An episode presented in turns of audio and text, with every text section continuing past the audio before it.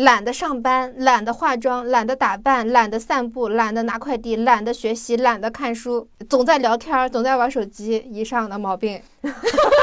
因为我们的战略太高尚了，普度众生啊。我们本来想要讲一本快乐的爱情故事，结果这本四百五十五页的书里面没有一个字谈到了爱情。就是谈到了这些都不是爱情，他们全是打着爱情的幌子诈骗。当你们发现你们的对象在社交网站上面关注了很多就很好看的异性的时候，你会不会吃醋？你会不会生气？但实际上我们在恋爱的两年之中，就是无论我们是否在吵架，他都会跟我说早安晚安。结果那天他没说，然后我想完了，完喽。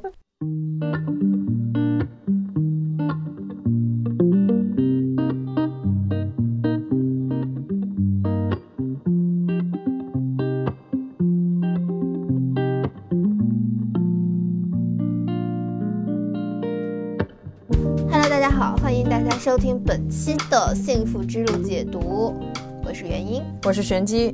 嗯，这一期呢，我们主要解读的是性质与情爱。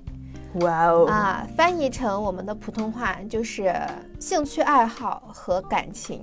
嗯嗯，所以有的时候我觉得翻译整大词儿也是有一点点尴尬。听到情爱的时候，我真的当时很兴奋的。哎，这个节目还能开车呀！我天哪！小众订阅节目可以吧？哎，我们是一档正经的哲学节目哈。把这个不正经的主持人给我踢出去。说到性质啊，我就想到，就是现在我们已经经历了两年的疫情，马上就要两周年了。这两周年，你有什么感受上的不一样吗？就是你会觉得说自己很无聊，或者行动受阻，好像没有以前过得好吗？哎，我这样说话不会政治不正确吧？我觉得疫情给我带来的反而是一个特别好的转变，就是它让我被迫刹车以后。就摆脱了以前那种就为了忙而忙去追求大家都在追求的东西，也有焦虑的时候，就是会对未来很迷茫。但是没有那个焦虑，就没有今天坐在这里录节目的我。所以我觉得还挺好的。我跟你的感受差不多。哼，要么说咱俩录节目呢，一点多余的东西都听不着啊。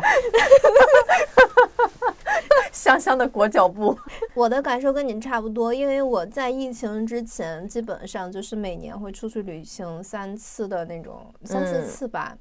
这一疫情我就。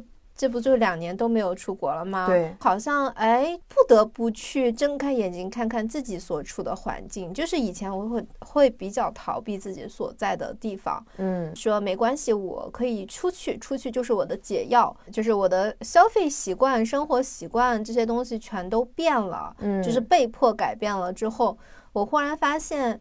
哎，疫情是一一个内观的机会，就是把生活拉到生活之中的一个机会，而不是说以前我总是想要抓取更远的东西，想要向往着远方，要去远方才能找到自己的那种感觉。嗯，就是距离产生美。嗯，呃，寄托在一些离你比较远的地方，就感觉会比较好一点。我昨天好像刚听说，就是哲学里面有什么那个。就地超越和异地超越的概念，啊，对，异地超越就是说我们在遇到困境的时候，很多人就会休学辞职去旅行，向往诗和远方，对对对，就觉得我只要换一个环境就好了，然后就能摆脱，对对，但其实换一个环境，你还是有一样的困境，对，是的，就是你从那个远方回来之后，你的生活还是那个样子，就是反而会让你觉得当下的东西更让人沮丧。所以疫情给我带来的挺大的改变，就是说，我觉得疫情在强迫我。面对生活，强迫我活在自己的生活之中。其实他甚至是在强迫我跟自己现有的生活和解。嗯，在这个期间，我可能刚开始疫情的那半个月或者二十多天的时候，大家不全都在家里面躺着吗？对，大家不都是跟着抖音啊这些东西就去学做饭、擀凉皮儿什么的这些，大家都开发了自己一些以前没有的技能。对对。对我就是，其实我挺怀念那段时间的，就是可以无所事事，那个无所事事是不用操心我接下来该怎么办啊，就是没有那个就是我要一直往前跑，一直往前跑的那种焦虑，就纯粹是我要用用我的厨房。我要对对，真的，我也是。对，我要打扫一下我的房间，我要把我平时懒得去整理的那些东西全都整理一遍。整理完了之后，收获了很多不一样的快乐。就是原来哦，这么点儿小事儿，就是平时懒得做的这些事儿，其实你在跟一些乱七八糟生活在一起。对对。但是你没有想过要把它们处理掉，处理掉之后，你会发现，就是生活一下子就变得顺手起来了，尤其是整理收纳完之后。哦，我是那种，就是因为我是从家里到北京就被迫要隔离十四天，嗯，那十四天有一种就是放寒暑假的感觉，就是这是我强制被休息的，不是我想要休息的，所以就休息的特别理直气壮。对，就因为实在是你也出不了门嘛，实在没事儿干，我当时就。竟然还开始学会做面点，就我以前从来不会做面食，可能最多蒸个米饭。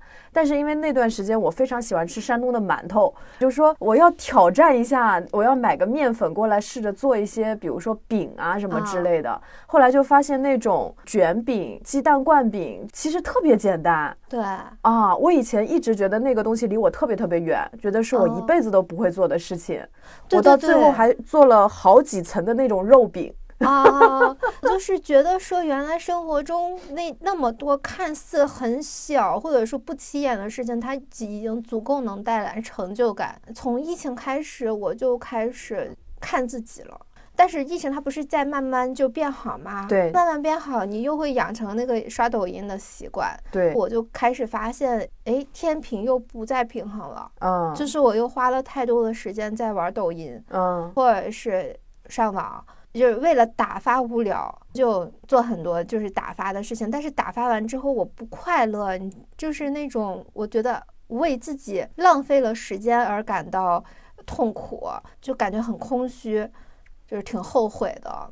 而且那种疲惫比你就是跑了十几公里还要累的感觉。对对对。然后我就在想，为什么会这样？我明明躺着什么都没干。直到前两天，我另外一个朋友他给我科普了一个概念，就是内耗。嗯。就是所谓的内耗，就是你做了这件事情，呃，哪怕你在做的过程中觉得很爽，很不动脑子怎么样，但是你做完了之后，你。感到了空虚，这就是内耗。其实你的精神在跑马拉松，就是它没有让你得到休息。嗯，想了想，哇。真的就是这样，那什么又能给我带来能量呢？然后就陷入了新的困境，就是新的困境就是，难道只有做所谓的健康的事情才是让人觉得快乐的吗？嗯。但是同时，我们又知道那些健康的事情让人觉得压力很大，为了正确而做一些事情又会产生自我厌恶，这难道不也是内耗吗？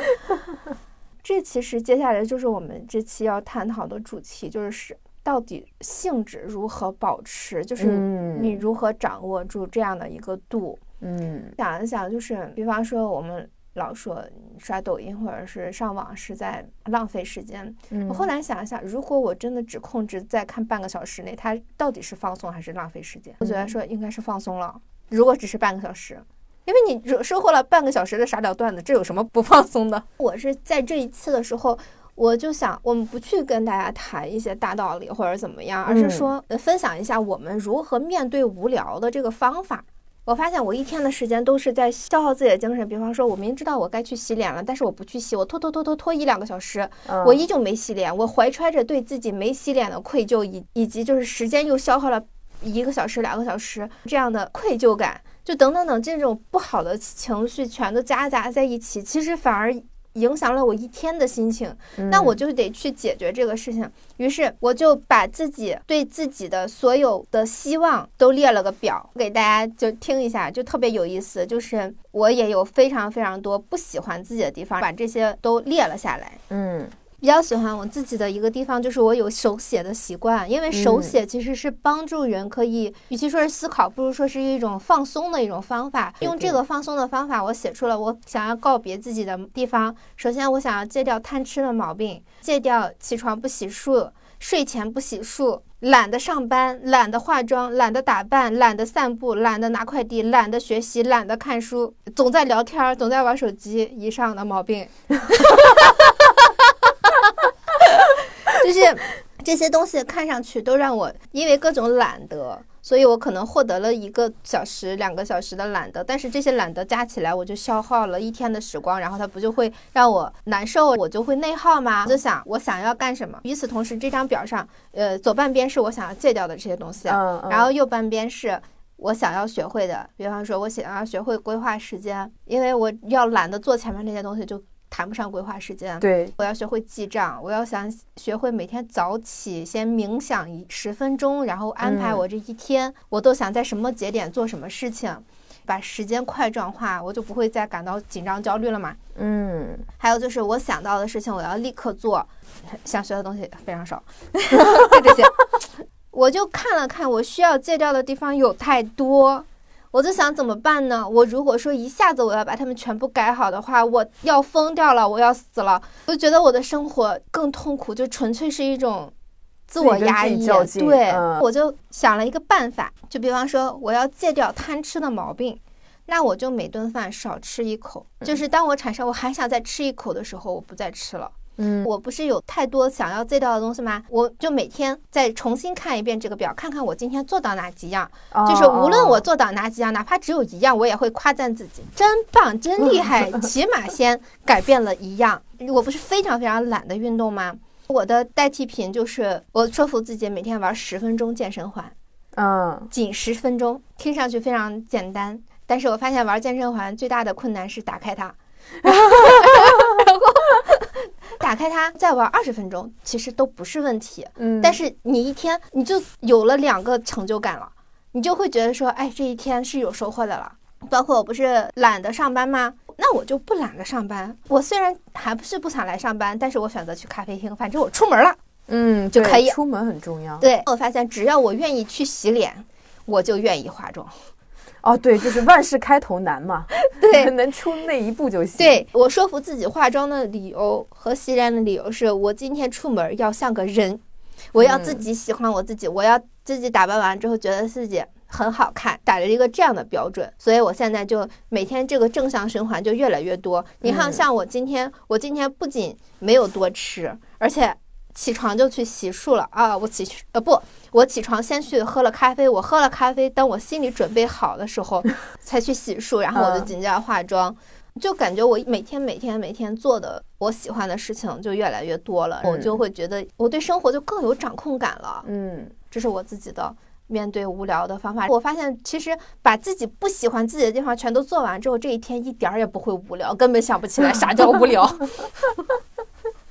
对，主要是脑子里面有太多想做的事情，但是都没做，然后堆在那儿，对，就会觉得他们是一起的，他们一起来对抗我一个人的这种，对就就会很难受。对，嗯，你有啥方法吗？但我还我是一个就是不太愿意待着的那种，就我反而就是那种特别愿意动来动去。我在家里的话，我就没事儿，我就要起来。扫个地，拖个地，盖一下沙发布，搞一下这，搞一下那的。但是我有的时候会懒得出门。哎，是呢。昨天我跟璇姐说要不要来三里屯咖啡店办公，她跟我说就让我赖在办公室里吧。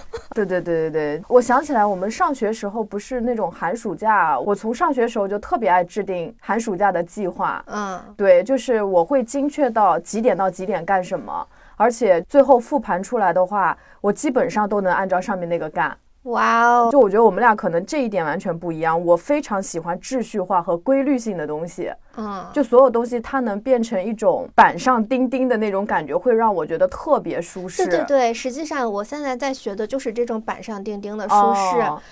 只不过我会觉得说，你看像我这种向来没有规划的人，我在板上钉钉，它是一个过程的，我不能一开始就要求自己能做到那样，我只能说慢慢来。我觉得在这里面放过自己和稍微让自己进步一点点和放过自己，它是要同时进行的。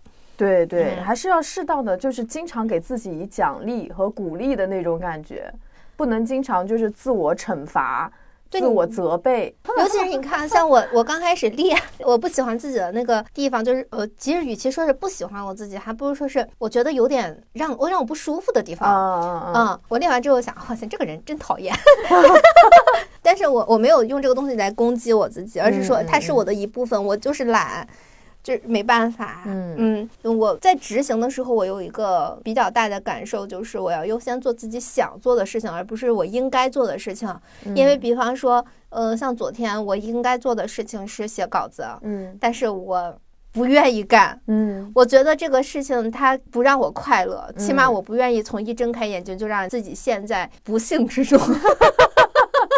我我就问自己，那你想干什么？我的灵魂跟我说，我想看书，嗯，就是我没有办法。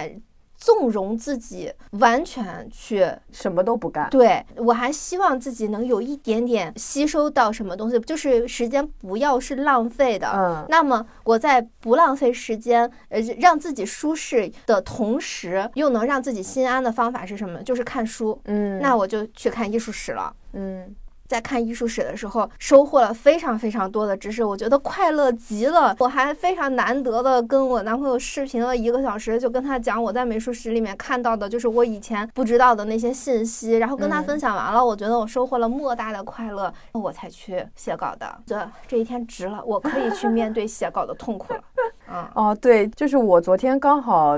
听了一个那个叫多重迷走神经的理论，嗯，就是这个理论刚好跟你说的这个现象就完完全全的契合在一起。哇，我又活出来。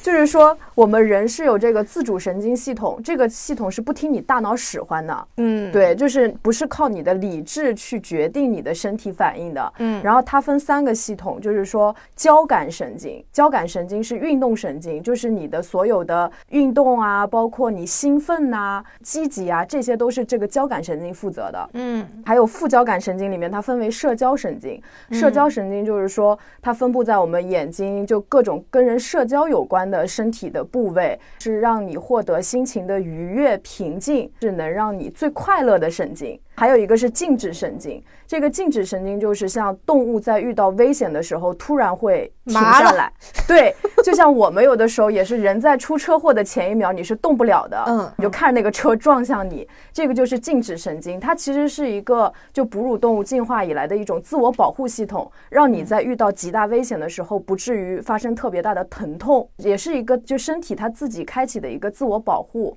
因为我们现在人长期的处于这种九九六，包括呃刷微博、刷抖音，包括一直想要说我要让自己变得很积极，导致我们把这个交感神经发达的状态认为是一个正常的状态。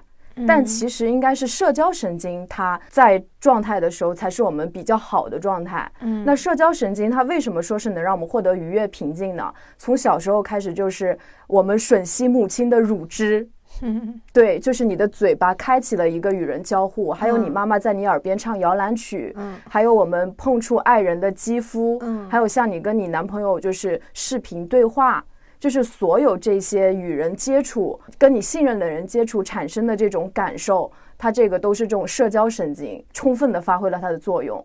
所以说，人要获得快乐，它就是说你要时刻让你的社交神经在线啊啊。那它分为三种状态，就是要么是社交神经完全在线，就是你跟你爱的人在一起，就是快乐的朋友也好，相爱的人也好，甚至是你去做 SPA。去做头部按摩，就是有人去碰触你的这种社交神经，它都是一种极为放松的状态。那还有就是说，就两个神经相结合，比如说交感神经和社交神经在一起，就是你非常亢奋，同时又进行社交，这就是跟人打篮球、打羽毛球，就这种与人交互的进行运动，我们也会非常的愉悦。那还有第三种就是静止神经和这个社交神经在一起，就是冥想、瑜伽。就这种的，所以就是说，人要获得一种愉悦的感受，其实是说我们要学会跟别人去求助，不要自己一个人待着，要让这个社交神经经常的去发挥作用。哇，你说到这个，我忽然想起来，我以前有一个朋友，他很喜欢去按摩，嗯，就是他特别特别喜欢按摩，就是他在失忆的时候尤其喜欢去啊。但是我是没有按摩需求的那种人。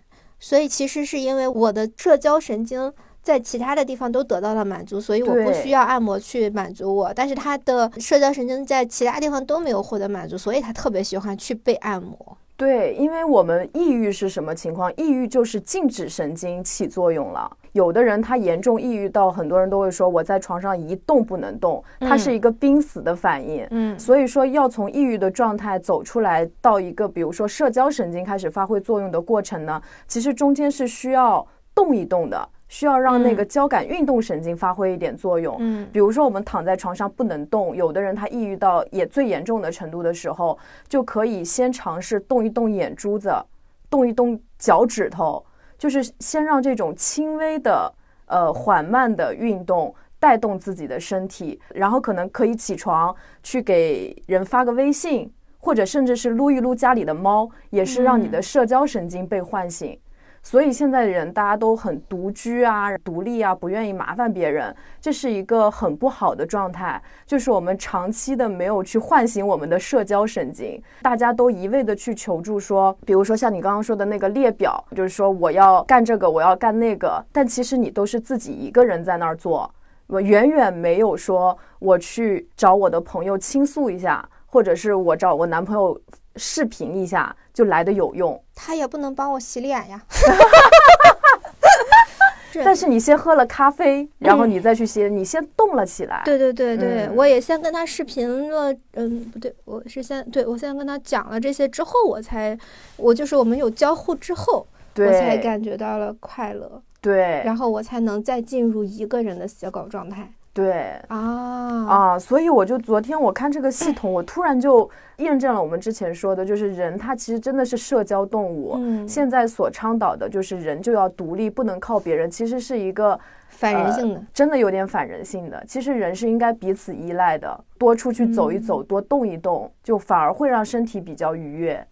哎，我忽然想到，就是我不是一切都懒得动吗？就是我可以一天只走五步路的那种懒得动，就是我的微信运动常年就十几步。但是你愿意跟人聊天儿，对。然后我想到的是。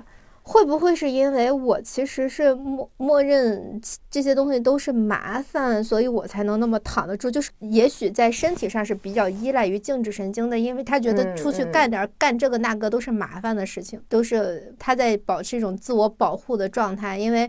我只有什么都不干的时候，才会感觉到人很安全。但是因为我有点过于，他过于发达了，他已经让我惹得我很烦了，所以我才有了社交的需求和就是各种交互的需求。嗯。嗯，这跟我们小时候就是当我们产生这种需要，大人怎么面对我们这种需要是是有关系的。比如说，当我状态不好的时候，大人说你待在那儿别动，你别吵，你别烦，嗯，对吧？反正就是他们要么要求我们变得特别努力，那就是交感神经发挥作用；要么要让我们变得特别安静，那就是静止神经发挥作用。大人希望我们在面对问题的时候就是这两种状态，而不是说与他们进行交互。进行交流，或者让他们来抱一抱我们，摸一摸我们。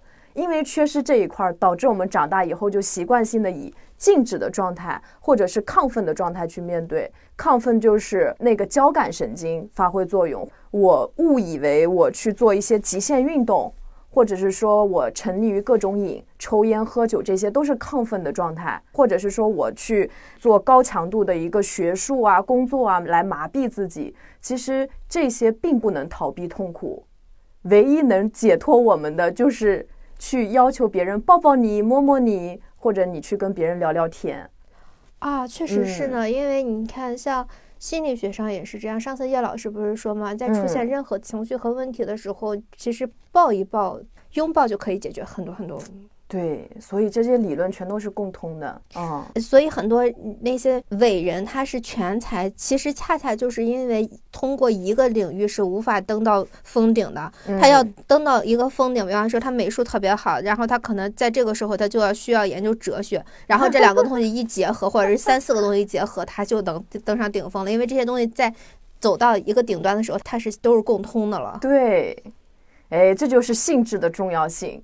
对什么都要有点儿，就是兴趣爱好啊，多了解了解。那你曾经有因为比如说，呃，喜欢很多东西，可是又坚持不下去，就而产生一种自我责备吗？当然会啊！啊，就如果让我列表的话，我可能列的第一项就是这个，就是兴趣爱好广泛，但却不精神。就是啥都喜欢，但是啥都就是研究到一半就跑去研究别的了。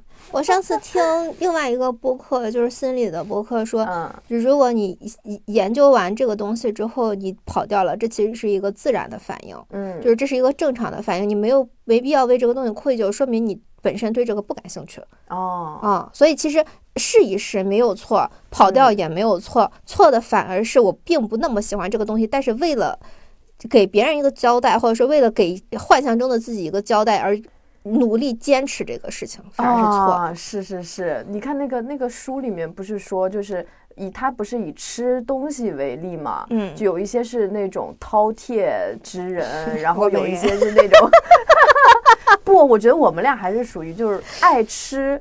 喜欢吃，但还没有到那种就是把它变成人生的唯一爱好，或者是对任何东西都非常的挑三拣四，怎么怎么样的，或者是那种囫囵吞枣一样的什么都吃，都没有到那种程度。但是猪八戒，人参果，师兄这什么味儿？我没尝出来。你你再给我咬一口，就是他对一个事物的关注的程度不一样嘛。嗯嗯，有的人是那种随便糊弄一口得了，对吧？嗯然后有的人是那种我要吃我就要吃最好的，呃，上好的鹅肝、鱼子酱什么什么的。这个是胆固醇够高的。对，这都是两种极端的反应。嗯但是我不知道我们什么时候就被灌输了一种，你要学一个东西，你就要学的特别好，要学的特别专注，让别人觉得你是个专家。我反正就就被植入了这样的一种价值观，导致我经常就会觉得特别的惭愧，就是我咋学啥都学的学个皮毛。就没有那种就是在某个领域特别专业，然后闪闪发光的那种人的样子呢？我觉得在找到老天爷赏饭吃的那碗饭之前，那肯定是要尝很多饭的。你不可能一嗯下子就找到自己的饭碗，怎么可能呢？嗯哪怕说我们现在觉得说我们播客是一个很好的，就是感觉是一个很好的饭碗，或者说我们想要长期做下去的东西，那说不定过个几年，说不定明天就不想更新了。他听了瑟瑟发抖。对吧？就是，但是在此之前确实尝试了很多东西，但你能说这些东西没用吗？但是这些东西不恰恰也成为了我们播客中的素材啊什么的吗？我们是什么时候开始万事追结果的呢？这个应该是就是人类进化的一个天性，我感觉是啊，就是你看农业社会，你种东西，你你种瓜得瓜，种豆得豆啊。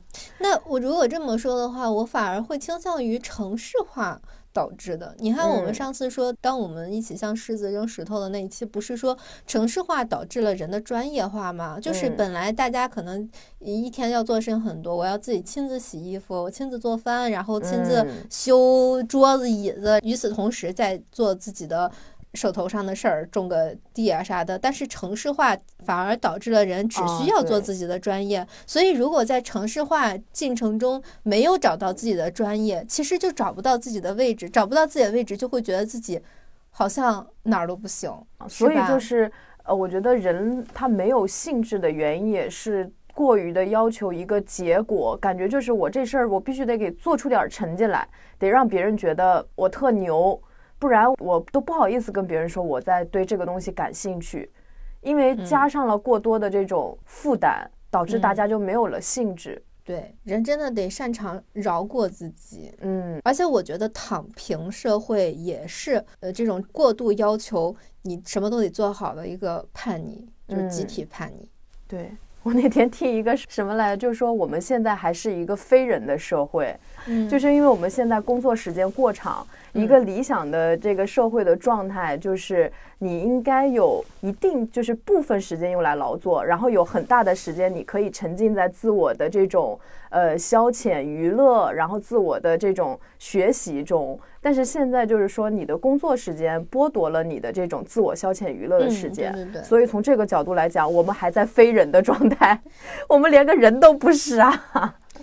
既然如此，为了坐上第一批人，我们播客决定两个星期更一次了，因为它只能占据我们小小的一段时间哟。听众一听，不许你们做人。你们还是做更新的机器吧。对对吧？这其实就是比较典型的例子。但是说到这个东西，我就会说，工作完不成又怎样呢？就是我真的两个星期更一次又会怎样？就是除了面对大家催更之外，它到底给我带来了什么样的伤害？昨天我跟玄机说，我非常想去隐居半个月，因为工作一他投入的精力太多。呃，已经让我感觉到了精神急需过年，还在掰手指头。对，跟他说完这件事情之后，玄机说：“你去呗，你半个月不更新，我们也不会死。”我觉得很有道理，就开始思索更新的慢到底会导致什么？到底是什么让我觉得不更新不行？嗯，让别人对我失望又怎样？或者说？哪怕我就撒手不干了，我是会对自己失望还是怎么样？那我对自己失望又怎么样？就仔细思考这个，想就是我们更新的慢，无非就是承受很多人的失望。其实听众还很好，就是他们可以理解你们。呃，无非就是承担同来自同事的失望，就是他们可能会觉得说，哎，我们的目标达不到呀，不能在那个规定时间内达到我们想要的流量，对呀。增长率变得很慢呀，有被竞品赶超的那种危机感呀，等等等等。就昨天跟玄机聊了好长时间这个事儿，就是你跟我说的是，我们应该长期的看待这件事情，而不要为了短期。哦，对我昨天不是听那对 Steve 说采访梁永安里面，梁永安教授他说了一个话，我当时特别想跟你讲，我想今天得留着节目里面 讲，就是梁永安说，现在有的人是战术上胜利，但是战略上失败。就是他们非常擅长用短期的方式去取得一个看似很好看的数据或者成绩，让他们的同类感受到压力，大家就这样被卷起来了。因为就是都在想，就就跟那种直播间呀什么的都是一样，你卖更低，我就卖比你更低，就是这样的一个情况。但是我觉得我们是属于战略上成功，也许战术上我们俩不是很擅长用一些方式去获得互动啊、订阅啊，或者是说增长啊。但是我们的战略是没有问题的，因为我们的战略太高尚了，普度众生啊！就是他昨天跟我说完这些之后，我想了想，对，从理性或者感性上来说，我们都是在做一个百年长青的节目。你有这份心，你就不能焦虑，因为你焦虑起来的话，你这个节目就全乱了，你的内容输出也全乱了。嗯啊。但是也阻挡不了情绪上的失落，对，就情绪上失落是正常的，可能是我觉得是不是还是我们的动物本性，就是你就是会有一种竞争，或者会有一天然的一个，就算是嫉妒也好，有这样的一个心理是正常的。现在太容易被带跑了，动不动就自己也焦虑上了那种感觉。对，就是好好在也没有那么焦虑，只是说情绪上有点过不去吧，心有不甘。这就是不甘心啊，就是不甘心啊，就是不甘心。然后你是怎么放过自己的呢？啊，没有放过啊，就只能说啊，这不做播客确实只是我的兴趣，它始终是让我快乐的，就是这件事情本身让我快乐，我就不要结果了，我就不在乎那些外面的这些东西了，就是我已经得到的比我预想的多了，所以这是我觉得说是播客带给我的力量，就是它是我一个很好的兴趣，所以它本身就足够支撑我。支撑我的是播客本身内容本身，而不是数据。对，其实我们下面的听众评论基本上都是自发评论，自发评论，而且都是跟我们互动性非常强的，嗯，对吧？会点名到我们两个人的名字，就我们的人是能留得住的，他们跟我们是非常贴合的。呃，你这么说的话，其实我们是被听众看见的，嗯，就是听众是看得见我们的。对，虽然你们用的是耳朵，哎呀，太好了，这样就可以过渡到下一个 part，就是说情爱这个 part，你知道吗？就是因为听众对我们的感情也是一种情爱嘛。嗯，这个词说起来真的很奇怪。然后亲密感，然后我就想到，就是情爱建立的前提就是被看见。嗯，我们那个二零四零不幸又拖更的主要原因就是我们在看一本书，在这里直播也没有关系。就是我们在看那个《混乱时期的爱情》，是打算我们下一期在二零四零书店讲的。在看的过程中，我觉得非常非常难受。就是这本书虽然是我提出来要看的，但这个前提是我们以前都看过，而且我们两个都觉得说哇不错的爱情小说，看可高兴了。结果看到第二遍的时候。过了一个星期，我跟璇姐说：“我说这本书里到底有爱情没有啊？” 我们部门统一的答案都是这本叫讲爱情的书跟爱情一毛钱关系都没有。对，啊，我就傻了，我说这这这书怎么讲啊？我们本来想要讲一本快乐的爱情故事，结果这本四百五十五页的书里面没有一个字谈到了爱情，就是谈到了这些都不是爱情。对他们全是打着爱情的幌子诈骗，就是诈骗读者。马尔克斯，对，太狡猾了。对，因为我其实把马尔克斯的书全都看了。我以前非常喜欢呃《霍乱时期的爱情》，是因为我觉得这本书跟其他的书不一样。嗯，结果现在重新看，我发现，哦，原来还是一样的，一样的东西。很一一个作家写不出来两样东西，真的是这样。就这个稿子我就憋了两个星期，其实足足两个星期，我都写不出来一个字儿，因为我不知道这书怎么讲。他欺骗了我，我也欺骗了我。我第一次看这本书的时候，二十二岁，我骗了我自己。我也是，感动的不行。当时哇，百年的爱情啊，结果。是一场成年人就是为我为我自己的选择痛心。一方面是我们的时间真的很紧，然后去没有时间再读一本五百字的书了。但是好在是，呃，当当我发现这一切都是骗局的时候，我就忍不住问玄机一个问题，就是到底什么是爱情？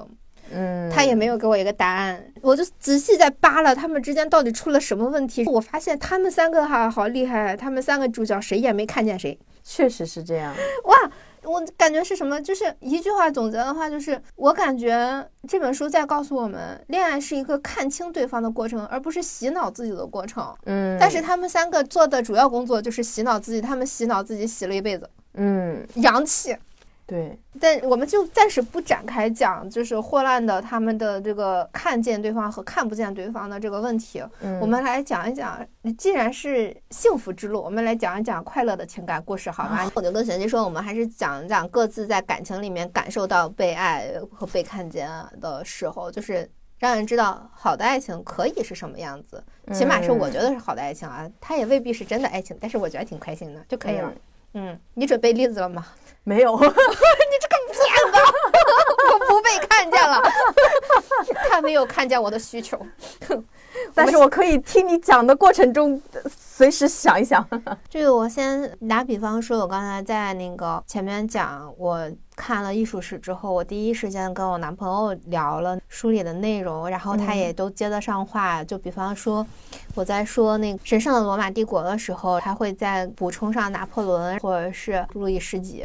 嗯嗯，被断头了，就是把这些历史和艺术全串起来，就觉得跟他的对话特别畅通无阻，嗯，就特别有共鸣感。虽然我们是在异地，就是我们虽然是异国，甚至有十二个小时时差，但是我我真的完全没有感觉到我们是有距离的，你知道吗？就是我们在聊一些事情的时候，都可以产生共同的感受。就是有共鸣，嗯，还因为就是大家可以聊一些其实跟在生活中不太常聊的话题，又能沟通无阻的话，就会感觉对方和自己都特别好，嗯。嗯，就会觉得说，哎，这种关系非常难得，就是你被看见、被听见了，就对话中他的回应的方式，其实就能很明显的看出来。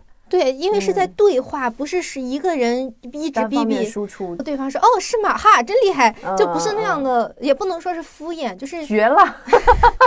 对，我因为这个事情，我就感觉说精神力量真的是特别强大的。你说如果他只是一个傻有钱傻有钱的男孩，嗯，跟他聊这时候，他会觉得说，哎，这个也没意思，那个也没意思，你就会可能继而会觉得说，啊，生活是挺无忧的，但是。没意思。还有就是，我其实可以拿我们上次吵架的那个做举例，就是那个被看见才是更明显的一种感受。对对对，嗯，也可以问问大家会不会在乎这个事情。我觉得全世界肯定不止我们两个，快来说一说。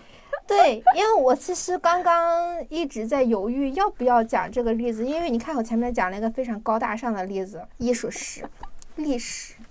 接下来就会展现我市井泼妇的一面。嗯，就是我男朋友刚刚开始玩抖音，大概是今年五六月份。嗯嗯，我是疫情期间开始的，我已经深深理解了解了，就是抖音的玩法和规则。嗯，就当然了，你人被上网，或者是你在一个什么样的环境，一定是被影响到的。比方说，我深深知道，就是一个爱看小姑娘的男的，肯定有点毛病，嗯、然后就是你这人，嗯，嗯有点儿那死。嗯我就发现我男朋友关注了很多妹子，嗯，就是跳舞的那种。好看的哦，我也很喜欢。啊，当然了，凭良心讲，我也是会看好几遍，因为 因为很好看。但是当我发现他在看这些东西的时候，我就会很难受。我其实当下会比较没有安全感的一点，是因为他是第一次恋爱，所以我觉得他会不会其实自己还会有一些其他的向往，因为。换成是我的话，我是会有一些其他的向往的，嗯，是吧？人之常情。对，我说你关注了这么多女孩儿，他说啊什么女孩儿？那就上去一看，哦，他说你介意的话我就取关了吧，他就全把他全取关了。但是因为他的这样的一个回应让我非常生气，因为他是在我的我介意，所以他取关了。哦，你明白吗？他在取关的过程中给我回复一句：“怎么这么多？”然后我就更生气了。我说：“所以你是无意识在做这件事儿。”我说：“人的无意识可以暴露很多东西。”嗯就非常生气的说：“你自己想一想，你到底是怎么回事儿？你到底是 是不是觉得那些又狗狗又丢丢的女孩，才是你下一步想要尝试的类型？嗯因为新鲜嘛，可以嗯理解。其实我也说了很恶毒的话。嗯当互联网不断的告诉你这样的男的是垃圾的时候，你你就会对别人说出很难听的话。嗯其实我在说出那些话的时候，我我的心情是一时嘴快，但是非常愧疚的。嗯怎么说呢？本来我可以站在道德的制高点上，但是我把自己拉下来了，而且我会觉得说他会生气，就正常人都会生气吧，不管是否莫名被说一顿，嗯我就感觉我把关系搞砸了。哦我自己把一个可以挽回、可以理智探讨的局面搞得特别特别差，我要承受它是不可挽回的，以及要去承受这一切都是我自己造成的，以及我嗯还要去承担我竟然是可以说出那么难听的话的人的那种自我哦否定。嗯就当天晚上没跟他说话，然后他也没跟我说话。但实际上我们在恋爱的两年之中，就是无论我们是否在吵架，他都会跟我说早安晚安。结果那天他没说，然后我想完了，完喽！然我觉得他是生气了，我也不知道该怎么办。你然后当时心里会默默的就准备要跟他断开或者分开的这样一个很复杂的心情吗？也有吗？就觉得要离开这个人了。没有，我当时的反应是，哦，原来我不想离开这个人。哦，就是我，我是没有以前是比较没有安全感的人，其实我是随时做好离开一个人的准备的。对对，这个都是，甚至在平时冷静的时候都是做好这样的准备的。嗯反而出了这件事的时候，我发现我其实离不开他。嗯这个其实这个也让我觉得很惊讶，嗯不是一晚上都没睡好吗？嗯对，我都梦到我们分手了，非常非常非常难过。第二天早上醒来，给他发一条信息，咱俩谈谈。高傲的头颅不能低下。但实际上幕后应该就 我们的好难。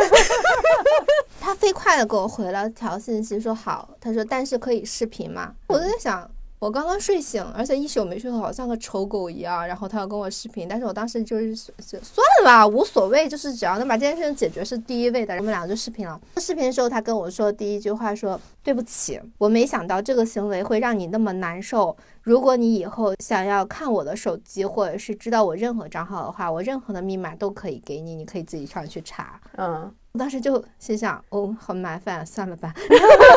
但心里有一点点窃喜。嗯，心里其实很被抚慰的，对对对他被信他任。他知道我嗯在在意这个事情。嗯他说：“我看那些女孩是因为我觉得她们跟傻屌段子对我来说没有任何的区别。如果你嗯介意的话，我以后可以只看傻屌段子和一些我们平时都关注的东西，因为对我来说，他们就是互联网商品。嗯，这就跟我刷淘宝猜你喜欢嗯那些没有什么区别。他说：‘嗯、你是我唯一在乎和重要的女孩儿。’嗯当时心想：天哪，虽然感动，但是这话好恶心。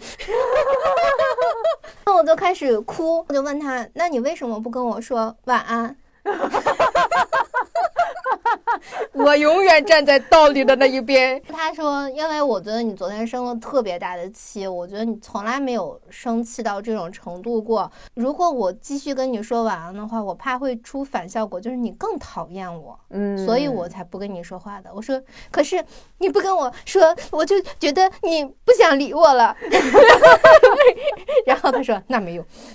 他说好，那我们以后不管吵怎么样的架，我都会跟你说早安晚安。嗯，然后我说好的。接下来就是第三个问题，就是我说的那些话是否伤害到了他？嗯，我就问他说，你昨天我说你的那些，你生气了吗？嗯，啊，他说有一点生气，他坦坦诚了自己的感受。他说，但是我想到你发那么大的火，可能就只是气头上的话而已，没有跟我计较的意思。直到这个时候，我才感到了百分之百的安全。嗯嗯，就是。我所有的疑点都被解决了，我确实是第一次感受到一个问题被解决的那种完整感。它不是被时间消化，也不是被我自我安慰消化，它就是真的被解决，对的那种感觉。我就问他：“你昨天晚上在干什么呢？”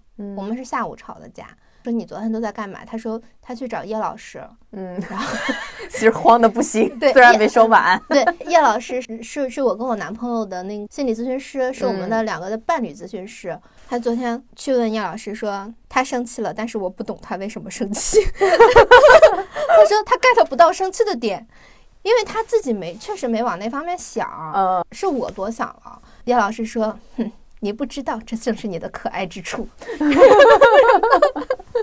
他就说，你就握着元英的手，跟他说：“你是我最重要的女孩。”然后说：“叶老师，你不了解元英，他会觉得这样好恶心。”哦，确实恶心，但是也确实管用，有意思吧？微妙，很微妙。现在回想起来，这句话依旧感觉浑身难受，但是浑身尴尬到脚趾抠出三室一厅，但是很受用。嗯，哎，你说人是不是就很奇怪？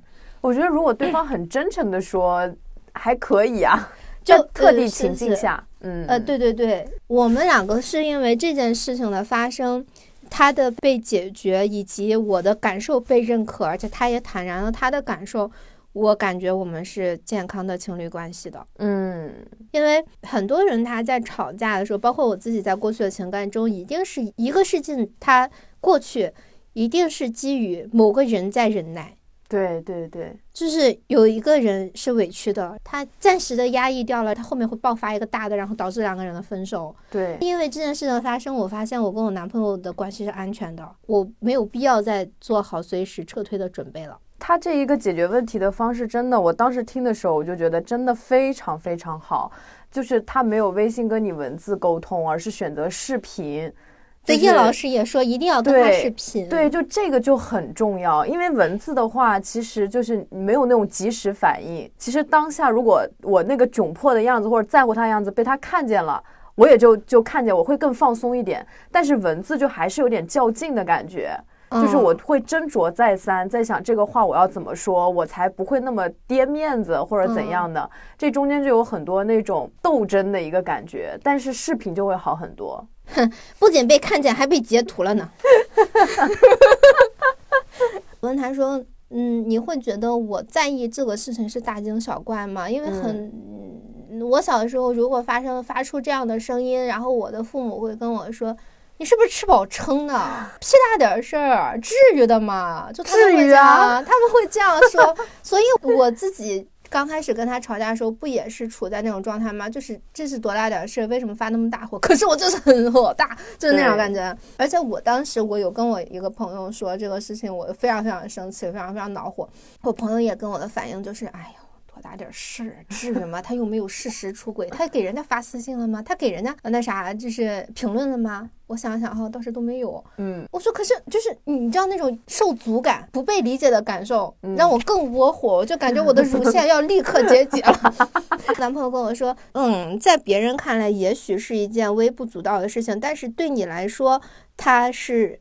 反应那么强烈的是让你如如此就是火大的一件事情，说明这件事情对你很重要。这件事情对别人重不重要没有关系，但是对你来说很重要，那我就得去解决。对啊，我觉得好暖啊，就是 当下就开心了起来。真的，而且当时就是你说完这个事情以后，我表达了强烈的同理心。我觉得这里可以留一个就是互动的小问题，就是当你们发现，呃，你们的对象在社交网站上面关注了很多就很好看的异性的时候，或者就同性也可以啊。呃，如果他是他们是同志的话，你会不会吃醋？你会不会生气？甚至你就会不会觉得对方就让你觉得就是很很恶心，甚至对吧？就是有各种各样的一个情绪，就大家会不会有这样的反应？反正我也会。因为我当时以为就是这个世界上只有我一个小心眼儿，所以这件事情我其实有自己憋了一个多星期没有跟任何人讲。然后后来我跟玄机散步的时候，我忍不住把这件事情跟他说，竟然获得了认同，我当时非常惊讶，说实话。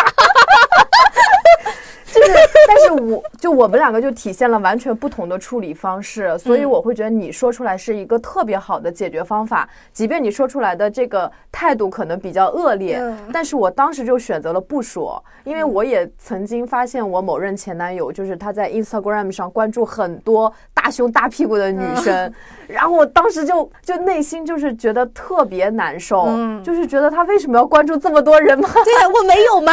看我不就行？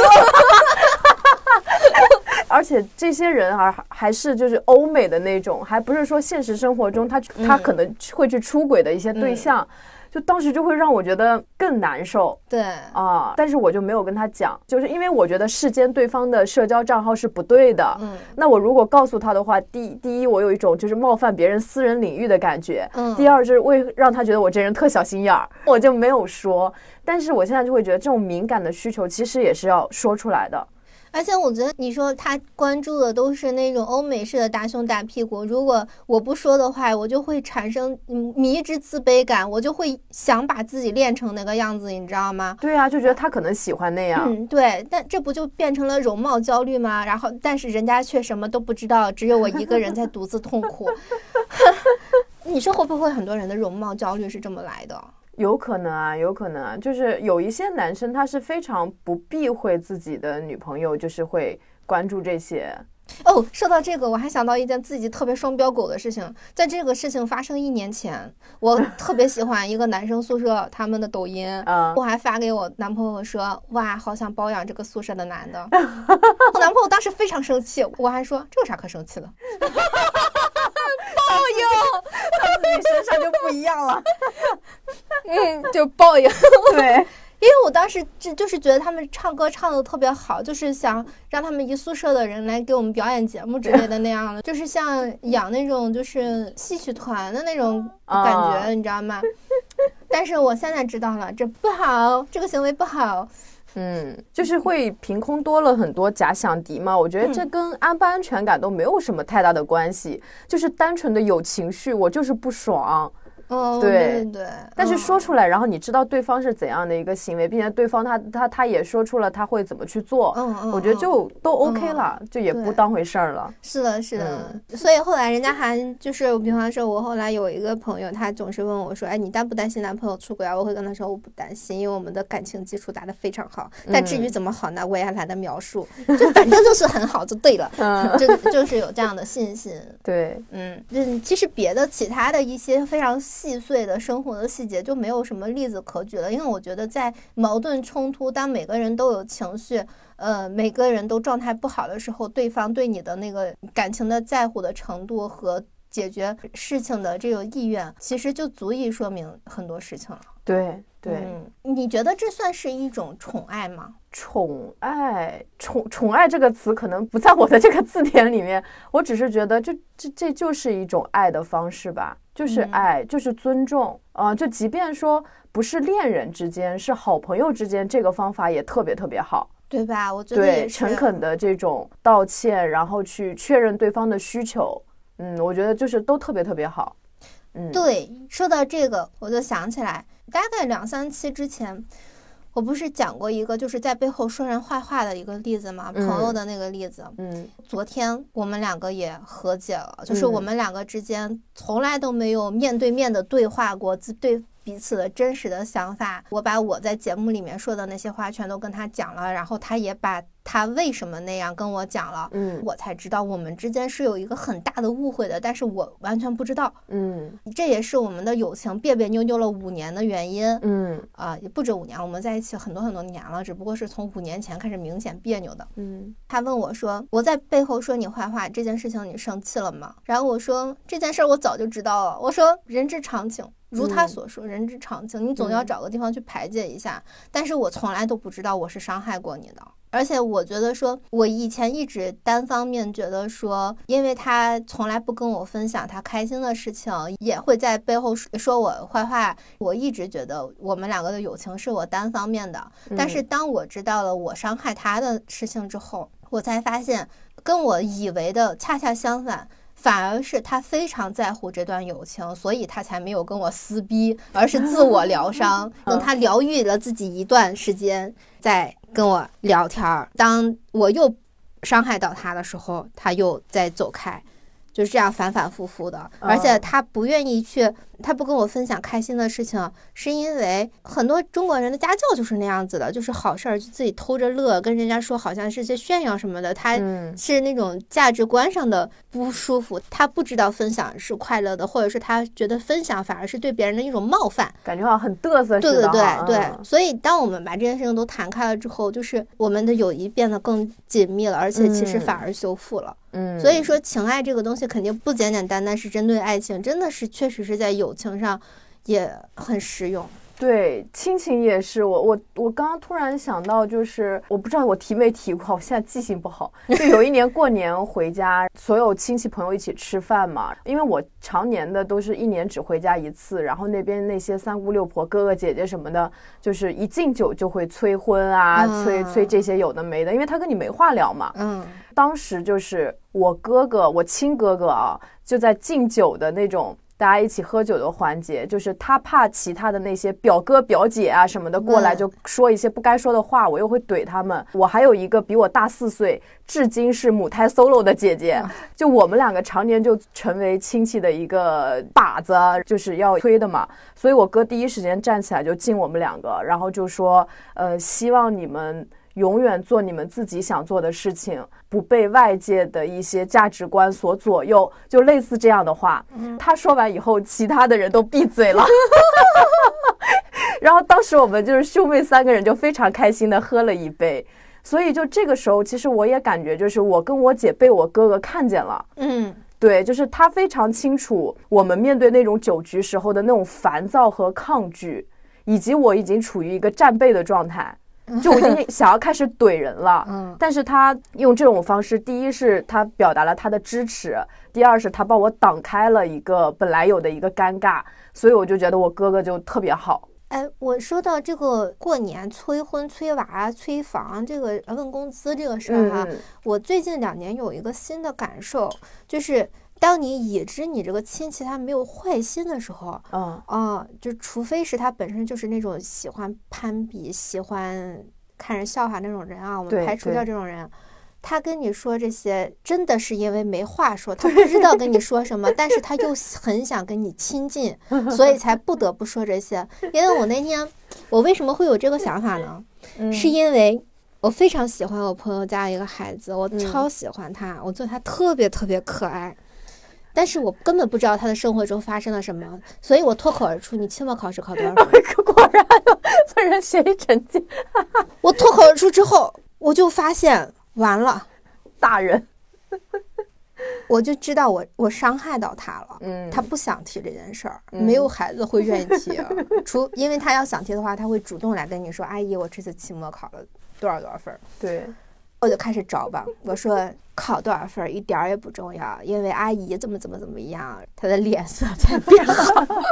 所以我当时真的就觉得说，有的时候理解了他们。对，有的时候下意识说的一些话，真的不是为了伤害你，没有人盯着你。对对对，或者说别人也实在找不着什么话题了，大家在那种无聊的环境下，而且我现在作为一个成年人，我也感受到那种一方面我很喜欢跟别人聚在一起，另一方面。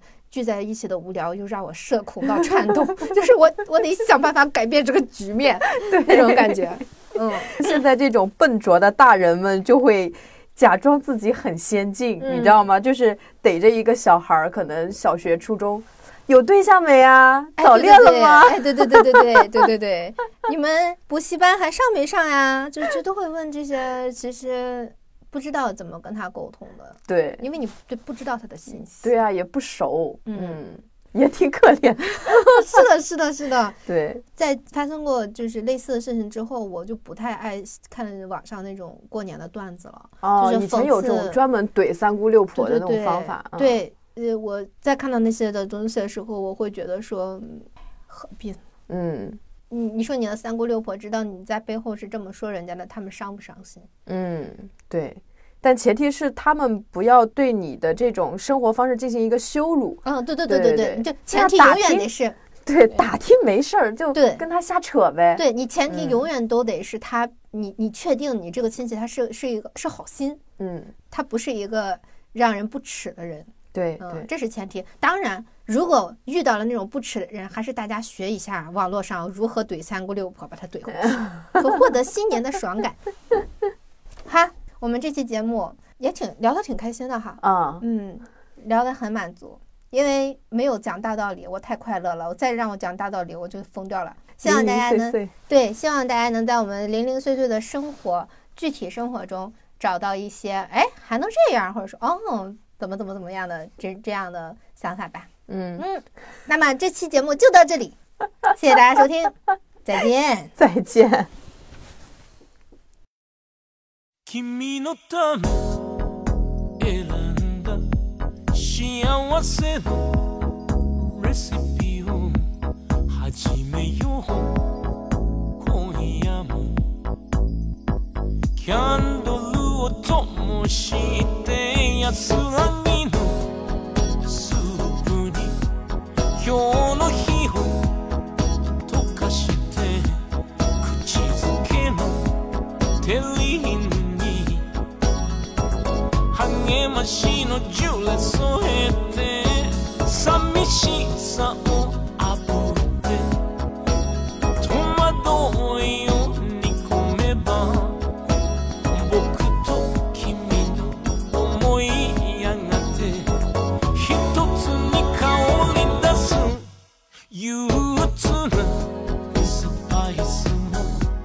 我怀你。